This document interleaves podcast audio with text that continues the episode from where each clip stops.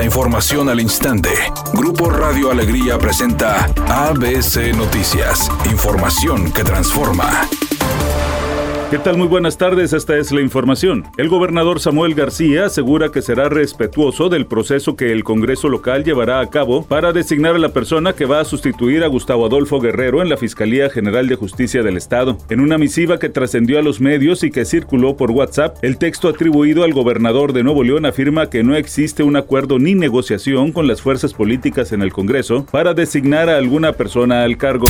Ante un público diverso entre invitados especiales, alumnos, comunicadores y autoridades municipales de Escobedo y Monterrey, así como de la Universidad Autónoma de Nuevo León, el autor Omar Cervantes Rodríguez presentó su libro Rendirse para triunfar, la alegría de vivir. En la obra de 16 capítulos, Cervantes desnuda su alma y comparte con sus lectores distintos episodios de su vida, como su renuncia a la Secretaría de Gobernación en 2021 y lo que significó para su familia la transición de un hijo trans, además de diversos pasajes de su historia de recuperación en casi 25 años de sobriedad. Durante su ponencia, Omar Cervantes subrayó la importancia de aceptar la necesidad de rendirse ante ciertas circunstancias que están fuera del control de cada uno, como algunas que ocurrieron durante la pandemia del COVID-19 o la reciente crisis hídrica que enfrentó el estado de Nuevo León. El presidente López Obrador informó que gracias a los programas de contención del Banco de México y a las acciones de su gobierno, conjuntamente con el sector empresarial, productores y distribuidores de alimentos, la inflación ya llegó a su límite máximo de crecimiento, o sea, está controlada. Cabe señalar que en el último muestreo, la inflación estaba en 8.75%. López Obrador dijo que de aquí en adelante este índice irá a la baja. Es muy buena noticia para el pueblo, para la gente. Y yo espero que hacia adelante siga la disminución. Ya llegó a su techo, a su límite máximo y va a empezar a bajar. Ese es mi pronóstico.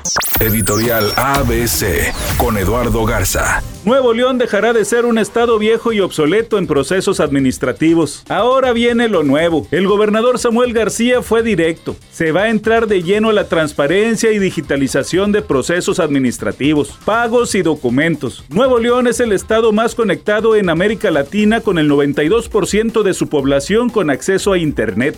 Si se paga un impuesto o un trámite, nosotros como ciudadanos queremos saber dónde queda ese dinero. Y ahora con los nuevos procesos que se están implementando, a tan solo un clic sabremos dónde están nuestras aportaciones. Ya urgía la modernización digital en los trámites administrativos en el estado de Nuevo León. Al menos esa es mi opinión y nada más. ABC Deportes informa. Los pilotos de Mercedes consiguieron el 1-2. Déjale platico que George Russell es el que tomó la punta con el tiempo más rápido en las prácticas libres, la número 2 allá en el Gran Premio de Japón. Luis Hamilton de Mercedes lo siguió. Después el equipo de Red Bull con Max Verstappen y en la cuarta posición entró Checo Pérez. Obviamente todavía esto no define la pole position. Hasta el día de hoy por la noche es cuando sabremos quién estará arrancando en la pole. Enrique García. Los problemas de salud de Justin Bieber continúan. Ahora canceló el resto de su gira mundial, la cual incluía presentaciones en países como Reino Unido, Irlanda, Alemania, Italia, Polonia y Países Bajos. De hecho, iba a estar de gira hasta marzo del 2020